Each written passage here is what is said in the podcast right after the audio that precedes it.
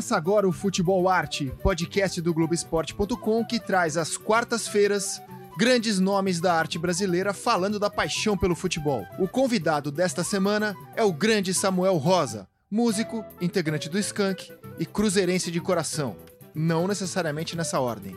No papo, a tristeza do rebaixamento, os grandes momentos da história celeste, as origens e a despedida, ou até breve, do Skank. Samuel, obrigado por receber a gente aqui do Futebol Arte, Eu que cara. agradeço. Eu que agradeço, ainda mais porque para um cruzeirense falar de futebol hoje tem que ter disposição, hein, cara. A gente tá querendo extravasar também um pouco, né?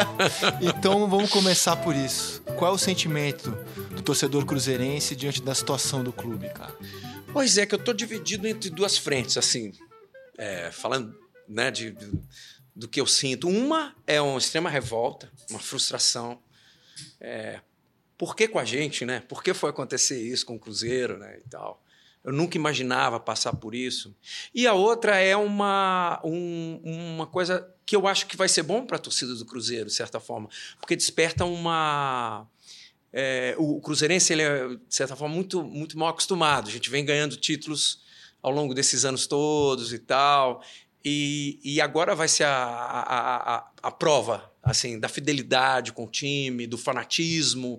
Então tem uma vontade do Cruzeirense de vamos lá, vamos junto de novo, vamos, né, vamos voltar para a Série A, vamos, vamos ver quem, quem, quem é de fato cruzeirense mesmo agora, vestir a camisa, ir lá ver um jogo de Série B e tal. É, se mobilizar contra aquilo que ainda existe em termos de resíduo dentro da, da diretoria, nos bastidores do Cruzeiro, que a gente sabe que ainda tem uma grande resistência, um foco conservador, que é, é sim um pouco responsável por tudo que aconteceu. Né? Então, eu acho que é, toda tragédia tem. É, é- é- é meio chato falar isso, mas a gente tem que pegar um lado bom. E eu acho que esse é o lado bom agora. Vai ser um teste para o Cruzeirense. Eu acho que o, Cruzeirense vai ficar, depois de passar por essa, vai ficar mais fanático. Sabe? Porque, e quando o time está ganhando, né? E os últimos anos foram anos é, gloriosos para o Cruzeiro, né? É, basta dizer, só nessa década foram, foi o bicampeonato brasileiro, o bicampeonato da Copa do Brasil. E isso é que chama atenção também, porque eu esperava que se o Cruzeiro fosse cair um dia, porque todo time cai, né? Um dia, tirando o Santos, São Paulo e, e Flamengo, você olhar, né? É, é- é quase que estatístico. Uma hora um time vai lá para o fundo do poço. É curioso, não esperava o Cruzeiro cair nesse momento. Esperava, sei lá, em 2012, quando a gente estava jogando na Arena do Jacaré, sabe? Sem perspectiva, sem time direito, é, sem renda, não tinha um sócio torcedor, mas não vindo de, sei lá, dois campeonatos brasileiros, duas Copas do Brasil, que é o campeonato que mais, em termos de, de, né, financeiros, é o mais rentável, é, com um time, um elenco cheio de estrelas. Então, acho que o Cruzeiro poderia ter deixado para cair uma outra hora. Eu acho que a gente queimou um, um cartucho aí perigoso. Acho que eu, eu digo isso, pode cair de novo num momento é, ruim, porque não estava assim.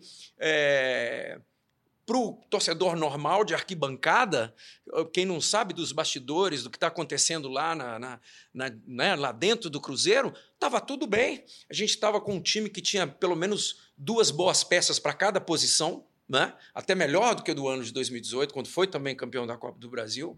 É, Treinador, era o Mano Menezes, estava batendo recorde de permanência no Brasil, isso é um fato né, totalmente atípico. Um treinador com longevidade no clube, conhecia bem o plantel, eh, assessorou, eh, eh, imagino eu, todas as novas contratações que o Cruzeiro fez, Pedro Rocha, Rodriguinho e tantos outros. E, para mim, ah, a, vez ou outra alguém falava: olha, mas a situação financeira não é boa. Qual time brasileiro vive boa situação financeira hoje? Flamengo, talvez o Palmeiras, não sei. Uh, o resto, isso é uma minoria. O resto está aí, sempre com devendo, sempre passando por. Por, é, por, é, né, por Penúria. isso, dificuldade. Dificuldade financeira é uma coisa inerente ao futebol brasileiro. Então não era novidade, vez ou outra alguém comentava. Mas a, co a, a coisa estava muito feia. Até a matéria do Fantástico, onde ali sim eu fiquei estarrecido, eu imagino que boa parte da torcida do Cruzeiro, que não compartilha desse, desse bastidor, desse, né, do que acontece lá dentro, não sabia. E o mais grave, além de uma crise financeira, onde, tava, onde foi retratado ali, tinha uma crise política. Quem entregou esse dossiê para. Quem tornou público essa história podre que existia dentro do Cruzeiro? É claro que é, um, é ali uma guerra. Né? E o mais triste, Rizek, a gente que é brasileiro está acostumado, mas é constatar que ali nada mais é do que uma mera guerra de vaidade, está todo mundo colocando interesses pessoais acima do Cruzeiro. Não tem torcedor ali, não. Ali é nego querendo usar o Cruzeiro de trampolim para, sabe, para, enfim, para outras coisas. Então não tem. Tivesse ali alguém que de fato amasse o Cruzeiro, e talvez o conselho, os conselheiros, o Cruzeiro não teria chegado nesse ponto. Não teria. Então, uh, ficamos sim perplexos com aquilo ali e depois foi uma derrocada, todo mundo acompanhou. Eu, eu, quando saiu a matéria, eu fiquei um pouco revoltado, falei, pô, não vi nada de novo, nada de inédito, nenhuma prática nova ali que foi é, falado naquela matéria. Até brinquei no dia seguinte, quando eu dei a entrevista, falei, vem cá, mas tudo que eu vi ontem no Fantástico acontece todo o clube brasileiro. O que, que é? Vai ter um quadro no Fantástico, cada, cada domingo é um time?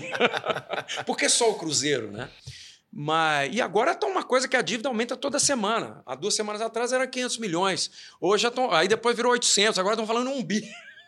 tipo, galopante, né? Exato. Então, cara, é... então é isso. É um misto de por que comigo? Porque a gente, logo num momento como esse, né? Eu vi de muito. Eu de acho que é a primeira vez que um time que começa um campeonato como um dos favoritos. É apontado como. Libertadores também. Né? Exatamente. E, e, que fazia um primeiro semestre muito bom. É. Acho que é inédito isso. É. Um time que começa um campeonato como um dos favoritos, um dos Sim. três melhores isso. elencos do país e termina rebaixado. É. É, é inédito. Eu, eu ouvi isso de muitos, de muitos cronistas, muita gente falando. É, a gente nunca viu um time com um elenco assim é, cair, né? como o Cruzeiro. É, como eu falei, a gente tinha dois bons jogadores, eu digo que craques, bons jogadores para cada posição. Vinha com o Mano Menezes de um bom tempo e fez um primeiro semestre razoável, cumpriu a obrigação, ganhou o Campeonato Mineiro.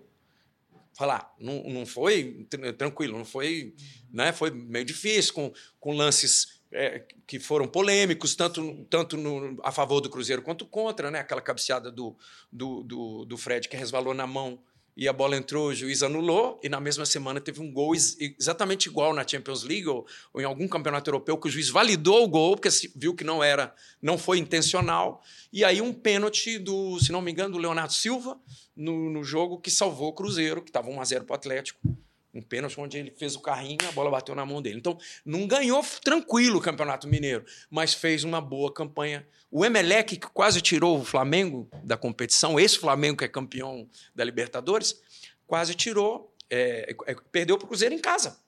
Então, assim, o time do Cruzeiro estava tava bem. Você vê como o futebol é sazonal, porque os anos 2010 Sim. foram anos espetaculares para o futebol mineiro. Sim. Libertadores do Atlético, é. Copa do Brasil para o Atlético, Cruzeiro Isso. bicampeão brasileiro, bicampeão, da Copa, da Copa do Brasil. Isso. E em 2019, um ano é. muito ruim. Muito ruim. É. Muito ruim, é. né? É, e, e, você pretende ser um desses cruzeirenses, assim, de ir para o Mineirão, vestir a camisa? Irei com certeza, irei com certeza. Eu acho que é, não dá, o Cruzeirense tem que ir. Ele é muito mal acostumado. Tostão acho que já falou isso uma vez, que a torcida do Cruzeiro é muito mal acostumada, acostumada a ver grandes times, acostumada a títulos, principalmente, a, né? É, se a gente for ver nos últimos 20 anos, só o Cruzeiro é, foi um foi time que ganhou o Campeonato Brasileiro, que não é do eixo Rio-São Paulo. E há uma diferença entre ser e não ser de São Paulo. Hoje, São Paulo muito mais do que o Rio, mas as cotas de TV são diferentes, você tem mais visibilidade. Isso é inquestionável.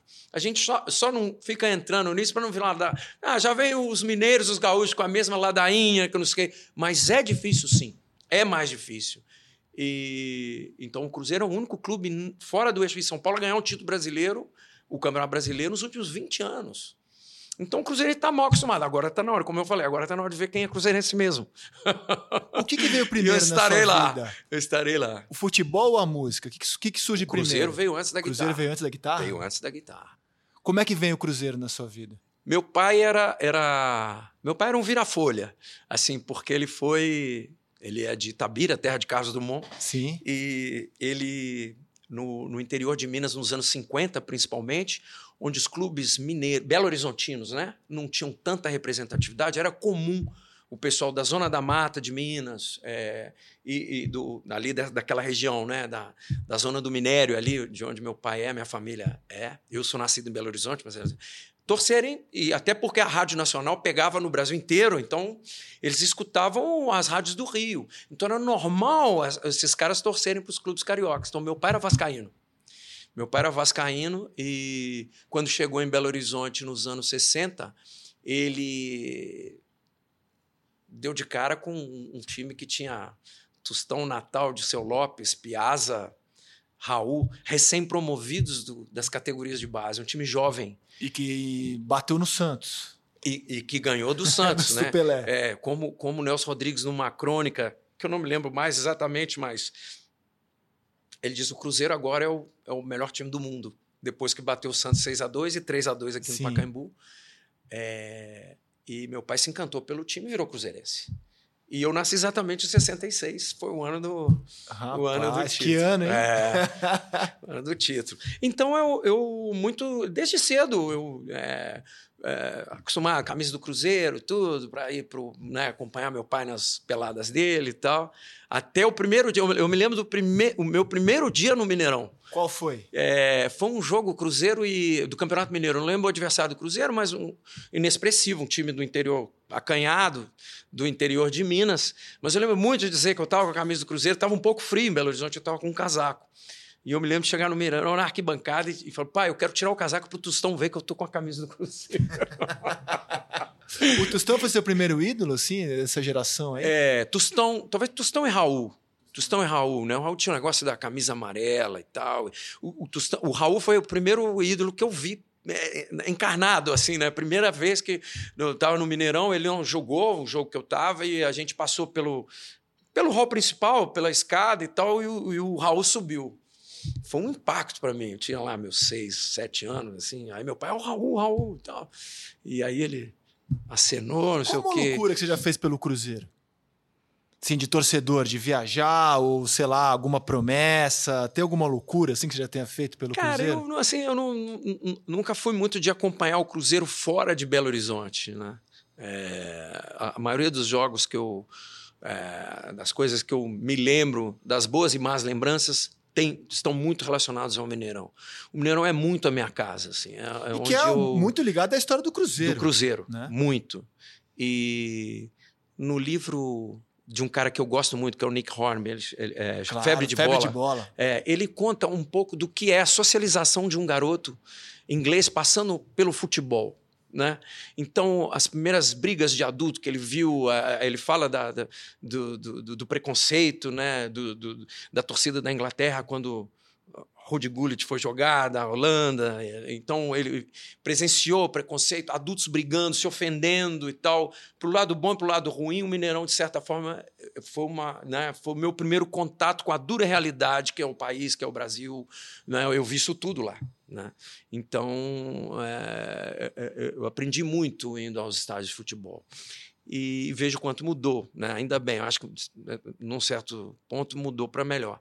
E então foi isso. Aí é, peguei depois. Agora, o time que eu vi jogar mesmo, já consciente do que eram as, né, as posições, esquema de jogo, é, em que patamar estava o campeonato e tal, foi o time da Libertadores 76 que aí esse eu sei escalar, Raul, é, Moraes, Daci Menezes, Nelinho, lateral direito, lateral esquerdo, Vanderlei, no meio era Piazza, é, Eduardo, rabo de vaca, que depois jogou no Corinthians.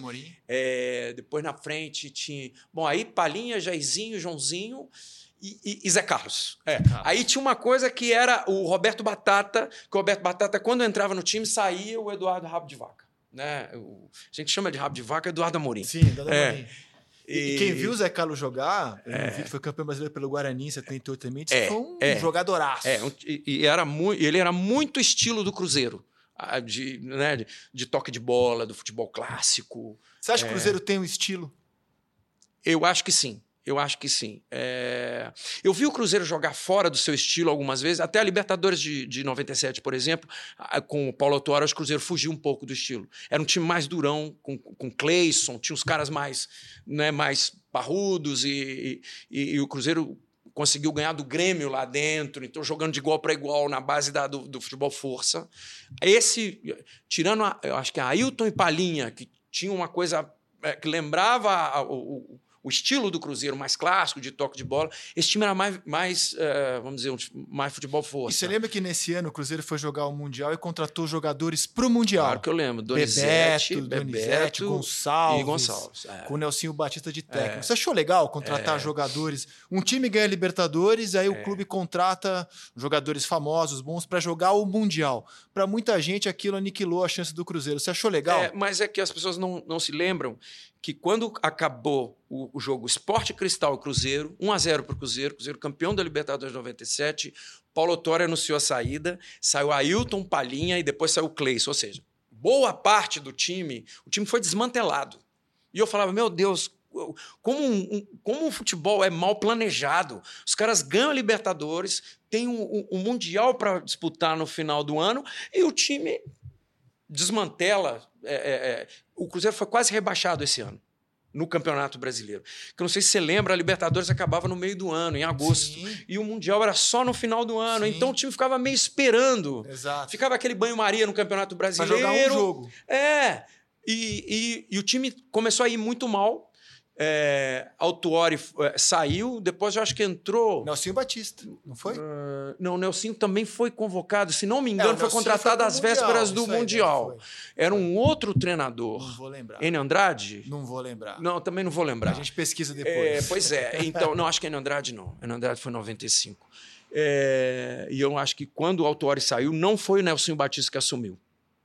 Enfim, é, o time estava muito mal. Então a gente via a contratação desses três jogadores, que àquela altura, 97, eram jogadores de seleção brasileira, como a, a, a salvação. Pô, esses caras vão. Agora, obviamente, como eu falei, foi tudo muito mal planejado. O Cruzeiro contratou mal no início desse ano. Eu ainda falava, como um time que vai jogar Libertadores, é, tem a chance de ganhar a Libertadores, pode disputar uma final de Mundial, um, um, um Mundial no final do ano começa o ano contratando tão mal, com contratações tão acanhadas. Eu não me lembro direito quem, quais foram essas contratações. Então o Cruzeiro não se preparou para ganhar aquele campeonato. E começou muito mal. Foi uma das piores primeiras fases que o Cruzeiro já fez na Libertadores. Sabe que o Cruzeiro nunca saiu na primeira fase da Libertadores em 16, 17 vezes que disputou, nunca saiu. É, esse ano quase saiu. Ele perdeu os três primeiros jogos. Aí fez um milagre de ganhar os três jogos seguintes e classificou. Achei engraçado que os dois times copeiros do Brasil, o Grêmio e o Cruzeiro, têm estilos muito opostos, né? Sim. O Grêmio é aquela é, coisa da raça, é, da vontade, do é, carrinho. Sim. E o Cruzeiro, concordo com você, é uma coisa é. mais estilosa, é. mais clássica. É. O que prova que dá para você ser copeiro jogando Também desse jeito, né? Mais classudo, mais. Você citou o Nick Hornby, ele tem um dos melhores, acho que é o, o livro mais legal que eu li de futebol, que é o Febre de Febre Bola. De bola e tem um é. livraço de música também, que é o Alta Fidelidade, Sim, Alta né? Fidelidade. É. E, é então vamos, vamos entrar um pouco em música. Quando é que a música entra na sua vida? Então, aí você falou, você já fez alguma loucura pelo futebol e tal? E, e, e tem um episódio muito curioso. Em 81, 82, por aí, é, eu estava começando a tocar, que foi mais ou menos quando a música entrou na minha vida, pelos 14, 15 anos. É... Já influenciado pela geração Paralamas, Titãs? Ou não, não, eles não existiam, não existiam ainda. ainda. Não, existiam Paralamas e Titãs. Era muito influenciado, influenciado pelos. O que eu ouvia, e ouvia de tabela, né? Das coisas que meu pai ouvia, era é, é, Tropicália, Clube da Esquina, Beatles, Bob Dylan. Meu pai tinha um gosto musical refinado. Minha mãe também. Tem, até hoje. E então eu fui muito por esse lado, assim, do que eu pegava de tabela, né? Meus pais ouvindo e tal, eu comecei a escutar. E quando eu comecei a tocar, eu comecei a tocar isso, Beatles e Stones, principalmente. É, mas em 81, 82, se não me engano, Peter Frampton foi a Belo Horizonte, veio numa turnê no Brasil. Peter Frampton tinha sido um, um, um ídolo é, no final dos anos 70, quase que onipresente no mundo inteiro. Ele virou uma febre, né? Por um lado, ele agradava os meninos porque tocava bem guitarra e as meninas porque era um cara bonitão, cabeludo. Hoje está careca, mas tinha uma cabeleira, então, os olhos azuis, não sei o quê. Era uma espécie de Jimi Hendrix é, bonito, assim, né? Guardadas as devidas proporções. Nunca tocou como Jimi Hendrix, mas tocava muito bem e compunha bem. Ele foi do Traffic, foi é, de né, bandas interessantes assim no início da carreira. Depois solo estourou. E esse cara foi tocar em Belo Horizonte. Você imagina, BH, um lugar remoto, no Brasil, ver um show internacional era uma possibilidade única, cara. Uma, assim, o Brasil contava nos dedos os shows de grandes astros do pop rock tinham vindo aqui. Talvez em 81 tinha vindo, sei lá, Gênesis e o Kiss. Sei lá, só esses dois. Uhum. É, dos maiores, né? Peter Frampton estava no Brasil, iria tocar em Belo Horizonte. E aí o baterista da minha banda, eu começando, fica, cara, o Peter Frampton vai tocar em BH. Vamos no show. Ah, vamos, claro. Compramos ingresso e tudo. Aí falou, pô, como é que a gente vai ainda? Menino, garoto, 16 anos, pô, vamos pegar um ônibus, vamos de ônibus e tal, não sei o quê. Aí, opa, tem Cruzeiro e. Cruzeiro e Londrina, era uma coisa assim, Cruzeiro e, sei lá. É, um jogo de campeonato brasileiro, porque o campeonato brasileiro era aquele. Era uma mistura de Copa do Brasil com o brasileiro, né? Era, o Brasil inteiro jogava. Então era um jogo da primeira fase, de menor importância e tal. Cruzeiro e Londrina. Aí e o Mineirinho é exatamente em frente ao Mineirão, como é Maracanãzinho e Maracanã. E eu falei, cara, a gente pode pegar carona com meu pai, ele vai no jogo. Então, tudo começa mais ou menos na mesma hora. Pô, ótimo. Chegando o Mineirão, aí eu comecei de fora aquela luz acesa, foguetório, bandeira, e olhava para o outro lado, aquela turma de garotos entrando na fila do show do Peter Frampton, meu amigo, vamos, vamos, vamos, que a gente pega um lugar legal na fila e tal. Falei, cara, olhei para ele, tirei meu ingresso do bolso. Cara, tenta vender meu ingresso lá. Não vou no Peter Frampton, vou assistir Cruzeiro e Londrina. Ele falou: Não, não acredito. Você não é músico, você não gosta de música. Você vai assistir Cruzeiro e Londrina, você não vai ver o Peter Frampton. falei: Não vou, cara, desculpa. Ficou puto, foi embora. Acho que eu vi um empate 0x0, 1x1. E, e, como é que a, galera do Skank se reúne? Vocês eram amigos de infância? Como é que essa turma se reúne? É, não, não propriamente amigos de infância, mas é, a gente é de uma cena, de uma geração de músicos de Belo Horizonte que tem, sempre teve uma efervescência musical muito grande, né? De, não só na época do Clube de Esquina, até antes mesmo. E a gente se conhecia por conta de, do bairro onde a gente morava e tal. E aí começaram a ter alguns festivais, algumas coisas, e sempre a gente se deparava com a mesma, mesma turma que ia ver os shows e, e outra galera tocando e tal. O baterista da, da, minha primeira banda era meu colega de escola. Era uma banda de rock a sua primeira banda? É, tocava basicamente, a gente tocava basicamente isso. Tocava é, música autoral, Stones e Beatles, como eu falei, alguma coisa do Clube da Esquina, que na época já não era Clube da Esquina mais, era Beto Guedes, Lô, os caras que já estavam carreira solo eram, de certa forma, nossos ídolos pop da época, né? É, junto com a Cor do Som, 14 Bis, eram, é o que era o, o pop rock nacional, né? mais abrasileirado, mais é, bem filiado a MPB, mas querendo ou não, com uma mescla de, de rock and roll. Então, é, eu conheci o Henrique nessa primeira banda, tecladista veio tocar com a gente. Depois essa banda se desfez e eu chamei o Haroldo e o, e o Lelo, que eram caras que eu conhecia, mas eram de outras bandas. Eram, não que fossem rivais, mas eram bandas que coexistiram ali numa certa leva, numa geração belo-horizontina de molecada de 14, 15 anos fazendo, fazendo som. Né? Então, a primeira vez que a gente se reuniu, inclusive, foi para acompanhar um cara que cantava Elvis Presley. A gente estava precisando de um troco, o cara pô, cantava Elvis Presley, morava no meu prédio. Eu falei, rapaziada, vocês estão afim de acompanhar o Elvis? Ele vai tocar nos bares em Belo Horizonte. E, ele, e o cara tinha um repertório com um foco maior na fase mais cafona do Elvis, assim, meio Las Vegas. Sim. Suspicious Minds, Sweet Caroline. Então a gente, curiosamente, começou acompanhando Elvis Presley. E a banda se deu muito bem. E como as, as, é, as respectivas bandas se desfizeram, a gente falou: pô, vamos juntar. Eu estou com um trabalho autoral que é bem uma onda mais de ska, de dance hall. Estou escutando muito banda da Tiltone, né? Muita banda de ska, muita coisa de, do reggae uh, atual feito na Jamaica, que era o dance hall é, que era um reggae mais eletrônico, que juntava mais com Raga Muff, que parece com Raga. Daí saiu o Homem que Sabia Demais, umas coisas do Skank, Jack Tequila, um pouco meio nessa praia. E os caras prontamente falaram, ah, vamos embora. Era uma pesquisa mesmo. A gente começou a ouvir discos que eu acho que nenhum garoto de 20 anos estava no Brasil. Assim. A gente começou a escutar um som jamaicano que estava sendo feito naquele momento. Né? E os ídolos da Jamaica naquele momento come começaram a misturar com música brasileira, com rock. Foi uma tentativa mineira de fazer um dance hall jamaicano, que, obviamente, no que ela se propôs deu errado, mas acabou surgindo um som do skunk. Né? Eles falam que o reggae nasceu de uma tentativa jamaicana de fazer o, o rhythm blues ou a soul music americana e acabou gerando o reggae. Interessante, não sabia disso. É, e, e, a gente começou, criamos o som do skunk querendo ser uma banda de dance hall com sampler, coisa que ninguém estava usando no Brasil. A bateria eletrônica, mesmo tocada a bateria eletrônica, é, pouca guitarra, muito baixo, teclados e tal. Tinham só duas bandas que faziam isso no Brasil. Uma era aqui de São Paulo, chamava Vaca de Pelúcia, e o Skank em Belo, em Belo Horizonte. O descobridor dessas duas bandas foi o mesmo cara, Otávio Rodrigues, que é um crítico de música, e ele tinha na quarta-feira, aqui no Aeroanta, Largo da Batata, que não é mais Aeroanta, virou outra coisa, ele tinha a quarta reggae. E as bandas do Brasil inteiro vinham tocar aqui. E foi o primeiro show do Skank, da história do Skank, foi no Largo da Batata, que barato, nesse, nesse lugar. Cara. E foi no uma, Aeroanta. no Aeroanta, com 35 pagantes. Mas, assim, não teve muito público, porque no mesmo dia tinha uma final de campeonato brasileiro no Morumbi. Cara, Bragantino e São Paulo. Camisa de Vênus no Aeroanta, Então, cara, quando era. Era um lugar obrigatório, É. era um reduto obrigatório da música, né?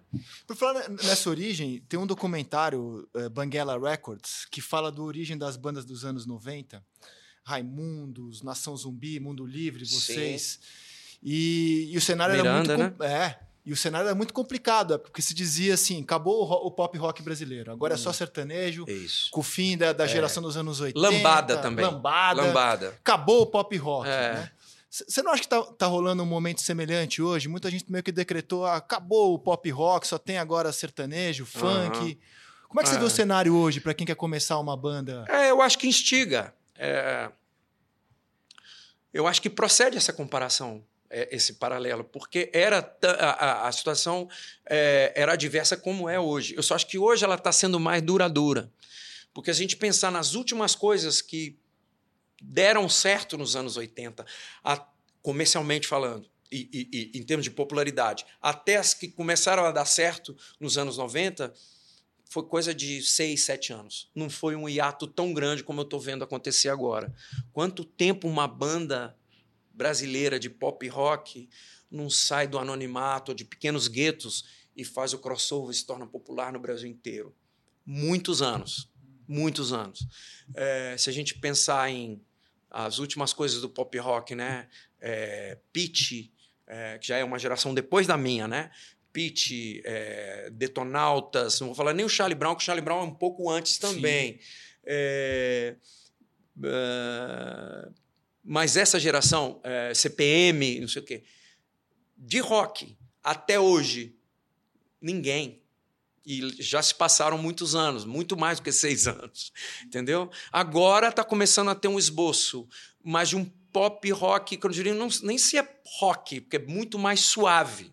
É o soft pop, né, que eles estão chamando, que é Vitor Clay, que é o Lagoon e tal, que tem um pouco o cacuete dessas bandas 90, 2000 que a gente está falando. Tem um pouco, é, bebendo na mesma fonte.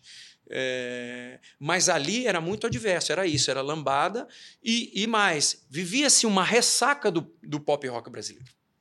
Quando a gente chegava, ah, tem uma banda, é meio rock, meio reggae, então, ah, o rock já foi nos anos 80. Agora é outra coisa, não sei o quê. Então as gravadoras fecharam as portas, que para nós pouca diferença fez, que a gente era de BH mesmo, nunca abriram as portas. Então as gravadoras fecharam a, a, as portas e começaram a pintar os selos independentes. O Banguela é uma derivação desse movimento, só que já dentro de uma major, que é a Warner.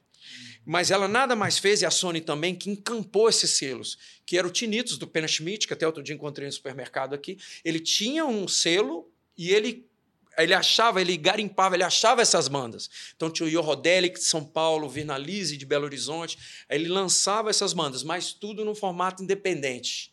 E a gente também, diante da diversidade, lançou um trabalho independente. Como foi o caso do Pato Fu, como foi o caso do Virnalize, até o próprio J Quest. Os primeiros trabalhos eram independentes, porque as gravadoras não estavam se interessando mais.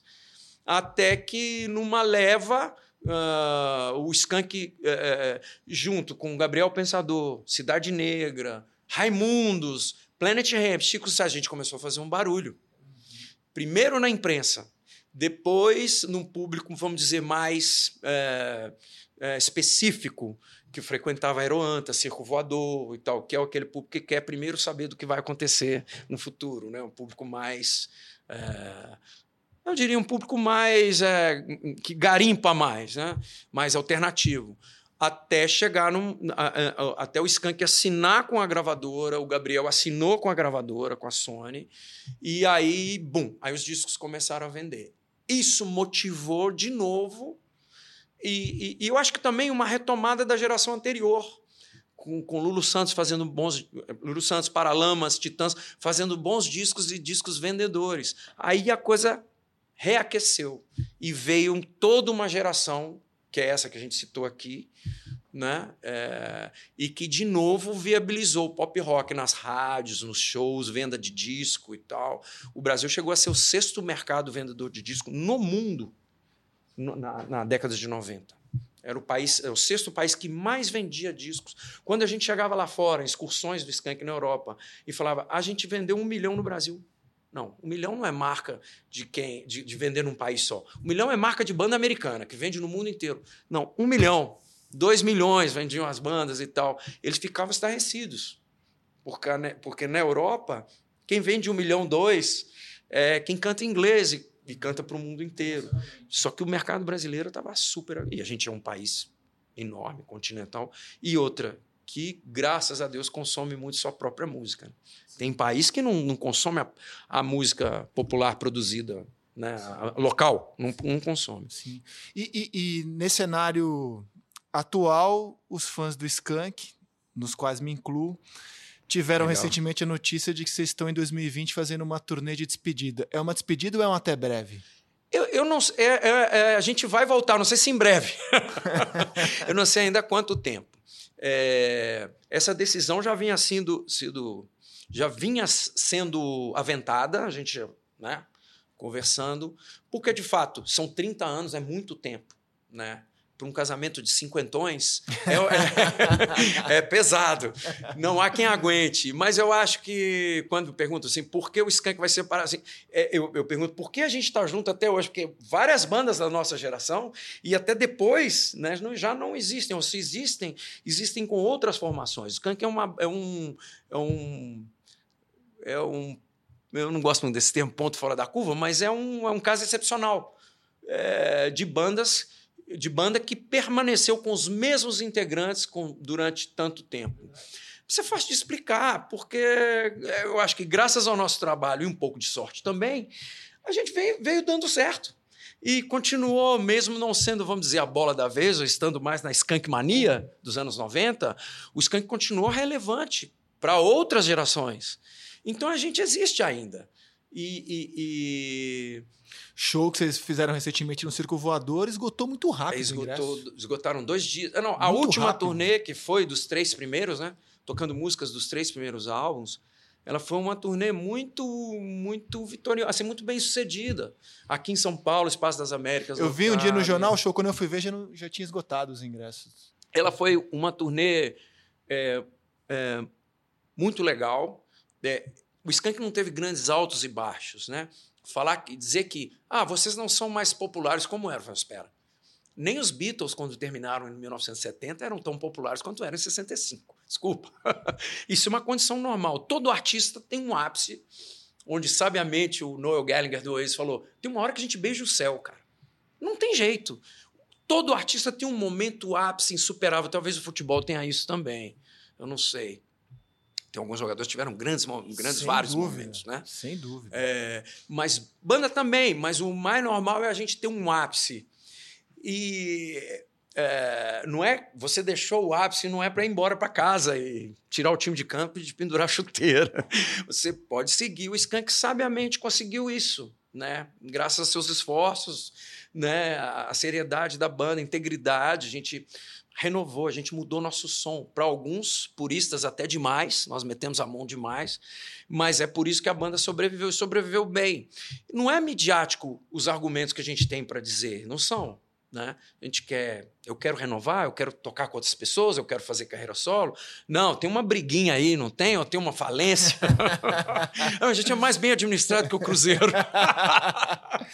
é, então não tem. E, então surgiu muita especulação em torno dessa separação. E eu digo que definitivamente, a não ser que as coisas desandem. O rebaixamento do Cruzeiro que provocou essa cisão. é, já foi, foi decidido antes. Mas, independente, é, assim, é, até, até agora, esse momento, não há motivos para que a gente não se encontre futuramente. É, talvez não no regime que a gente vinha funcionando, de integralmente skunk. É isso que eu quero parar um pouquinho. Eu quero é, é, é, eu já tive a possibilidade de trabalhar com outras pessoas. Eu tenho mais de 30 participações em discos de outros artistas que me fizeram muito bem. É, já fiz discos fora do Skank, eu fiz uma trilha para o grupo Corpo. O Skank executou, mas eu compus a trilha. Depois fiz um disco com Loborges. Cara, é humanamente impossível eu levar em frente um trabalho fora do Skank estando no Skank o Skank tem um regime de trabalho muito, vamos dizer. Uh, cara, é, é, a frequência é muito alta. É show todo final de semana. E rádio, e entrevista. Ana Schembar fica atrás de mim o tempo inteiro. é, que as pessoas veem, não, não, entendem muito o bastidor, né? Elas veem aquilo ali, ah, o cara trabalhou ali dois, três dias da semana, o resto ele vai ficar lá em casa, tranquilo. Mas não é nada disso, assim. Você para uma banda funcionar e estar tá tocando no final de semana, ela precisa de um, de um miolo de semana muito. É, é né, um, é um grupo, cara. Você precisa cuidar daquilo, você precisa ensaiar, precisa fazer música nova. Enfim. É, então é muito regular a forma de trabalho do Skank. E eu acho que eu já dei, eu já dei bastante para a banda. E eu acho que os outros também. É hora da gente se testar um pouco sozinho, individualmente, e a banda se retomar lá na frente. Eu acho que tem todas as condições de retomar virar melhor, virar renovada, com outra cabeça, com, sabe, com, com as pessoas mais já diferentes do que somos agora. Acho isso salutar. Acho que isso talvez, paradoxalmente, possa contribuir muito para a longevidade da banda, muito melhor do que a gente ficar agora mais um álbum do Skank, né? Tá, mas e aí, que tem de novo nisso, né? É... Que cara você pretende dar para o seu trabalho a partir de agora? Você já tem uma cara definida ou você quer experimentando? O André, eu não tenho a menor ideia. Que legal. Eu quero me jogar aí, fazer. É, eu não tenho a menor é, perspectiva assim de como vou trabalhar, com quem ainda. Eu estou pensando, até porque esse ano que está começando agora ainda vai a turnê do Skank de despedida. Então é muito tempo ainda tocando com o Skank. Só aí. E eu não quero eclipsar, sabe, as duas coisas. É, eu quero terminar uma para aí sim começar um outro trabalho, seja com outro artista, seja sozinho, mas por hora fora do Skank. Eu preciso me experimentar fora do Skank. Né? Claro que eu já dei algumas, alguns passinhos fora, como nesses projetos que eu te falei, e que me considero que tenham sido muito bons para mim, assim, para minha carreira, para minha realização pessoal na música. E eu, eu vou em busca disso, eu vou em busca de algo que não seja a repetição. É, eu acho a repetição muito danosa, muito perigosa. É, é, num determinado momento da carreira, ela pode, pode desandar e aquilo que parece segurança, conforto, pode ser exatamente o contrário, pode ser aquilo que te mata, assim, né? De, de, de, de, chegar num ponto de tudo se tornar mecânico, enfadonho, sem graça. Não deixamos o Skank chegar nesse lugar, como eu falei. Eu achei que a turnê foi tão legal, a última, que eu falei, olha, um bom momento para a gente dar uma, uma respirada, é, sabe? Melhor a gente parar por opção. Agora seria, é opção. E eu confesso a você e não sei se eu falei isso já depois da entrevista na Folha de São Paulo, que eu fiquei surpreso com a, o, o, o quanto reverberou essa decisão. Não esperava que fosse tanto. De, não é só a galera do meio de música, mas as pessoas me pararem na rua. Pô, Samuel, vai parar mesmo, Skank, é verdade e tal. De certa forma, isso me dá uma, uma esperança de, pô, as pessoas estão ainda com a gente, estão acompanhando, né? Eu acho que essa ligados. surpresa que, que você mostra, assim, talvez ajude a explicar o sucesso do Skank, que é uma banda sem marra. É, Na minha visão, assim, de É, fã, assim, uma eu banda também sem acho, marra. sem que não- afetação. Não, bota panca, É, uma, uma banda, uma banda que vive do seu trabalho e não dá marra, assim. é. Eu Vou sentir falta, cara, mas estou curioso para saber também do seu trabalho solo. Vamos voltar um pouco pro futebol? Vamos voltar. para encaminhar o fim. É, Queria saber assim, o que, que você assiste de futebol, assim, sem ser o Cruzeiro? O que, que hoje te faz parar na frente da TV para ver futebol? É, eu, eh, eu confesso que eu não tenho muita paciência para meio de campeonato quando o Cruzeiro não está envolvido. Então a É, série A, do- essa- então- a série A desse ano vai, vai passar batido para você. Talvez mais no final, eu acho que talvez eu acompanhe. e tem que ver também os times que eu torço contra, né? Quais vou- são? Quais são? Aí sim, quais são os times que você torce? Você seca. Fora o Atlético Não, não Mineiro. vou, eu não posso falar isso, eu vou criar inimizades. Mas, mas que a gente tem, a gente tem, né? Eu vou, eu vou, me, eu, eu vou me, me dar o- a, a, a chance de ocultar meu, meu- meu- meus times de preferência para secar, assim como os grandes cronistas esportivos também não, não, não, não não confessam suas paixões. Não, tem- não, porque assim, o atleticano ele tem o, o rival ele que é o Flamengo. É mais fácil, né? O atleticano odeia o Flamengo. É. O Cruzeirense não tem assim um time, né? Cada- Não. Você tem os seus pessoais, não, né? Não, não tem, não tem. É, Mas geralmente eu me vejo sempre torcendo para o mais fraco. Isso é normal. Normal, Né? A gente normal. sempre faz isso. Como agora, né? Os cruzeirenses começaram, pô, mas tá todo mundo torcendo contra a gente. Claro, meu amigo. Você ganhou dois campeonatos brasileiros. Você tirou o Flamengo da Libertadores. Ganhou uma Copa do Brasil em cima do Flamengo, que tem a maior torcida do Brasil. Depois você vai lá, ganhou do Corinthians, dentro do, do- da, da- da Arena Corinthians, uma Copa do Brasil, com lances também polêmicos. Né? Entendo que o pênalti não houve, o pênalti marcado por Corinthians não houve, como também aquela falta do Dedé no princípio do lance também. Então ficam elas por elas. Também e achei. o gol da Rascaeta foi lindo. Né? Foi. É, então, é, é claro, é, o, o raio, como diria meu pai, raio não cai em pé de couve, só cai em árvore grande. Sim. Então todo mundo vai secar o Cruzeiro, claro. Claro, o grande. É, claro, Óbvio. todo mundo queria ver o, o grande cair. É normal isso. Não é uma coisa, ah, é a perseguição, não, nada disso. Então, é, mas voltando aos campeonatos, eu Champions League eu adoro. Acompanho, já assisti jogos da Champions League. O nosso empresário Fernando é um, um barcelonista, eu não sei o nome, o cara Sim, que tá- é um é. barcelonista doente. Foi atleticano, eu falo que ele vira folha, mas foi atleticano. mas ele é Barcelona já há muito tempo. E, e- e- e a César o que é de César? Ele começou a comprar o Barcelona, o Messi estava recém-promovido das categorias de base. O Messi não era ainda. O Barcelona não estava nessa. Não tinha experimentado os grandes momentos que experimentou depois. Então, vez ou outra, ele nos carrega para Barcelona, a gente vai. Então, já vi Neymar lá, Messi várias vezes, já vi Champions League, eh, Barcelona e Manchester City, já vi o clássico. eh, Leonardo, que é um grande amigo que eu tenho também, quando estava lá dirigindo o Milan, não como técnico, mas como dirigente. Dirigente. É, cheguei a ver jogos do Milan. é, o... Enfim, é, eu gosto do futebol praticado na Europa hoje. É o melhor futebol. Então, sempre que tem bons jogos, é, é uma coisa que me atrai. É, Talvez o, o Arsenal, por causa do Nick Hornby, Nick Hornby, é, é. eu tive que ver um jogo lá. Achei a torcida um pouco fria, sabia?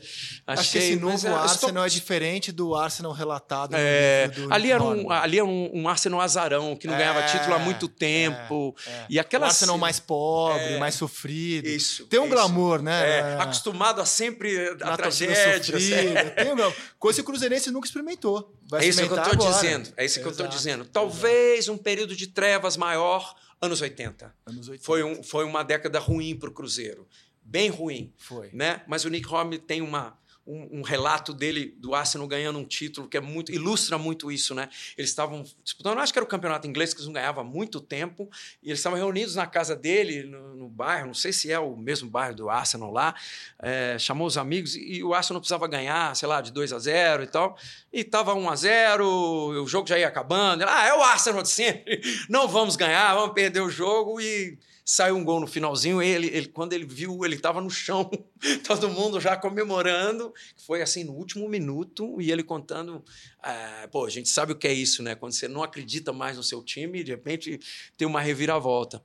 E ele fala uma coisa que eu acho tão legal, que ele saiu depois do jogo andando no bairro, que no bairro tinha uma alegria latina.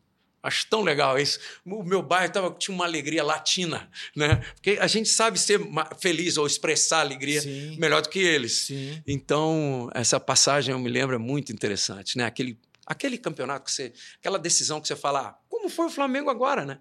43 minutos do segundo tempo, o River Plate era o campeão da Libertadores ali. Foi incrível, aquilo foi incrível. Você estava torcendo para o Flamengo ou para o River? Aí tá difícil. Mas é, é, enfim, o, como você falou, a rivalidade do Cruzeiro com o Atlético, do Atlético com o Flamengo é, é muito grande por conta das, dos títulos que o Flamengo ganhou em cima do Atlético e também das polêmicas de arbitragem de Wright, Aragão, e que eu não tiro a, a, a razão do atleticano. Cruzeiro também foi vítima disso em 74, um gol do Zé Carlos no final do jogo, o finado Armando Marques anulou o gol do Zé Carlos e, e, até hoje ninguém sabe dizer por que ele anulou. Se foi falta, se foi mão, se foi impedimento, nada. E ele anulou porque o Cruzeiro ia forçar a prorrogação. Mas, enfim, é, o, o Cruzeirense acabou se aliando um pouco com o Flamengo. E que foi quebrado agora por conta dessas decisões de Copa Libertadores, Brasil, Copa, do, do Brasil. Brasil. Então não existe ninguém muito amigo de ninguém. Não. Ó, pra gente fechar, eu queria fazer uma brincadeira que eu, a gente fez em, com todos os entrevistados, né? Com a Tereza, com o Gil, com o Charles Gavan, é, com o D2. Eu queria, até nem combinei antes contigo, que é para te pegar de surpresa mesmo, que você escalasse o seu cruzeiro dos sonhos. Não precisa ser os melhores jogadores, mas aqueles que de quem você é muito sim, fã. Sim. Que, que, e também, se você puder, escalar uma banda dos sonhos. Se você pudesse montar uma banda, é, como é que você montaria a sua banda dos sonhos? Caramba, banda dos sonhos já tem, são os Beatles, pô. Não precisa... então, tá Eu não mexeria em ninguém naquela. Tá a escalação montado. perfeita, é a seleção de 70. Não precisa mexer em então nada. Então tá montado. Pronto. E o Cruzeiro? O Cruzeiro eu montaria com o Raul. Eu, assim, eu sou muito fã do Fábio. O Fábio é assim, o goleiro que mais jogou com a camisa do Cruzeiro, conquistou muitos títulos, mas é como você falou, tem a coisa emocional do goleiro, da figura emblemática do Raul, da camisa amarela, e, e, desses heróis que eu acho que são, uma vez o Loborges, que é outro cruzeirense, como eu, fanático, é, ele falou: Raul, Piazza, Nelly, é, Natal, Tustão de Love, esses caras inventaram o Cruzeiro. Eles tiraram o Cruzeiro dessa pouca representatividade que eu falei no início do meu pai torcendo, sendo mineiro e torcendo para o Vasco, o amigo torcendo para Botafogo, colocaram o Cruzeiro num patamar de, de representatividade nacional. Então, o Cruzeiro deve muito a esses caras. Eu acho que a gente deve muito a esse time de 66, da década de 60. Né? Então, eu não escolheria o Fábio só por isso. E por Raul, então colocaria o Raul. É, lateral direito, o Nelinho. Foi um grande ídolo da minha geração, apesar da, da, decepção depois de jogar no Atlético. Enfim, um mas eu per, perdoo o Nelinho. e, e, mas ele foi um, o grande ídolo da minha geração, do time campeão da Libertadores de 76. É, a zaga, eu. É, meu pai falava muito do perfume, eu não vi o perfume jogar, falava muito do Procópio. Eu vi é, o Dedé, para mim, é um dos maiores zagueiros que eu vi jogando no Cruzeiro. É, talvez eu colocasse o Dedé, é, pô, Luizão, de 2003, é um bom zagueiro. Gotardo. Tá difícil aqui essa, essa segunda coisa. Lateral esquerdo, Sorim. Muito por. O Sorim não ganhou um grande título pelo Cruzeiro mas ele, eu acho que o ápice da carreira dele, ele jogou no Cruzeiro, né? ele foi e voltou três vezes. É, declaradamente cruzeirense, né? Ele assimilou. Não, era um torcedor em campo, é, né? É, um torcedor em campo e ganhou Copa do Brasil, é, lembra das Suminas hum, e lembro. Campeonato Mineiro, assim. Mas mesmo assim a torcida, eu acho isso que você falou, é representatividade, é o cara que vira ídolo, que sabe falar a, a língua, aquilo que a torcida quer ouvir. E... Um jogador rock and roll. Rock and né? roll. E acho que foi mesmo um deslize do Adilson Batista não colocar o Sorin naquela final contra os Estudiantes em 2009. Ele tem uma rixa com o Verón, ele podia ter atrapalhado ou aquela, aquela. O Sorin não joga aquele jogo? Protagonismo do, do Verón naquele jogo. Ele mandou nos bandeirinhas, ele mandou no juiz, mandou no Gandula, no, no time do, do, do Estudiantes e no Cruzeiro. Ele não sabia dessa história. O Sorin não joga esse não, jogo? Não, eu vou te explicar. Ele ficava o tempo todo fazendo assim no campo. O tempo todo. E os jogadores do Cruzeiro olhando para ele. E o Sorin não foi convocado nem para estar tá no banco. Rapaz. O Sorin era daquele grupo. E eu, eu nem sei se eu posso falar isso, mas o Sorin é, é, meu amigo, então eu sei o que aconteceu ali. O Adilson tirou. O Sorin não vinha bem fisicamente. Ele tinha um problema é, na perna, ele não estava conseguindo dar sequência. Mas eu acho que era o último jogo da vida dele. Poderia, entendeu? Poderia, por um sacrifício. E ele é, é, é, tem uma rixa pessoal entre ele e o Verón. Não sei se você lembra. Quando o Verón estava na seleção, Sorin saía. Quando o Sorin estava, o Verón saía porque os dois não Futebol se davam. O argentino é cheio dessas histórias, é, cara, Então os dois não se davam. Então era um momento para ter um jogador para desestabilizar o Verón, que estava muito protagonista, muito cheio de si. O, o, aquele, aquele volante nosso que jogou no Chelsea depois, Ramires, Ramires. deu uma nele na Argentina e o, e o, e o Verón falou: vou descontar lá em Belo Horizonte. Cinco minutos de jogo, deu uma no Ramires, que já estava vendido para o Benfica. Ramires não jogou aquele jogo. E era um dos melhores jogadores do Cruzeiro ali, de criação, um meia de criação. Ele estava criando meio atacante, né? Mas ele criava também. Então, é, o Sorin poderia estar naquele jogo. Né? No banco ali, nem no banco ele ficou. E eu me lembro da, da a, a, cena do Sorin indo. Ah, ele não vou jogar? Então ele foi no banco do Cruzeiro, a torcida ah, deu um tchauzinho, porque era, era, ele estava encerrando a carreira. Um tchauzinho. Rapaz. E foi embora, foi embora. Que história. É. Então eu poderia. Então vamos lá. Aí, no meio, eu colocaria. É difícil, hein? Cinco Piazza. No meio, eu acho que eu coloco. O Piazza tem que estar. Tá. O... Com certeza o Zé Carlos. Oito. É... Centroavante. O fenômeno, eu poderia colocar o fenômeno, mas ele, ele, ele jogou pouco no Cruzeiro. Né? É... Você viu o Marcelo Ramos ganhar muita é, coisa. O Marcelo Ramos ganhou muita coisa.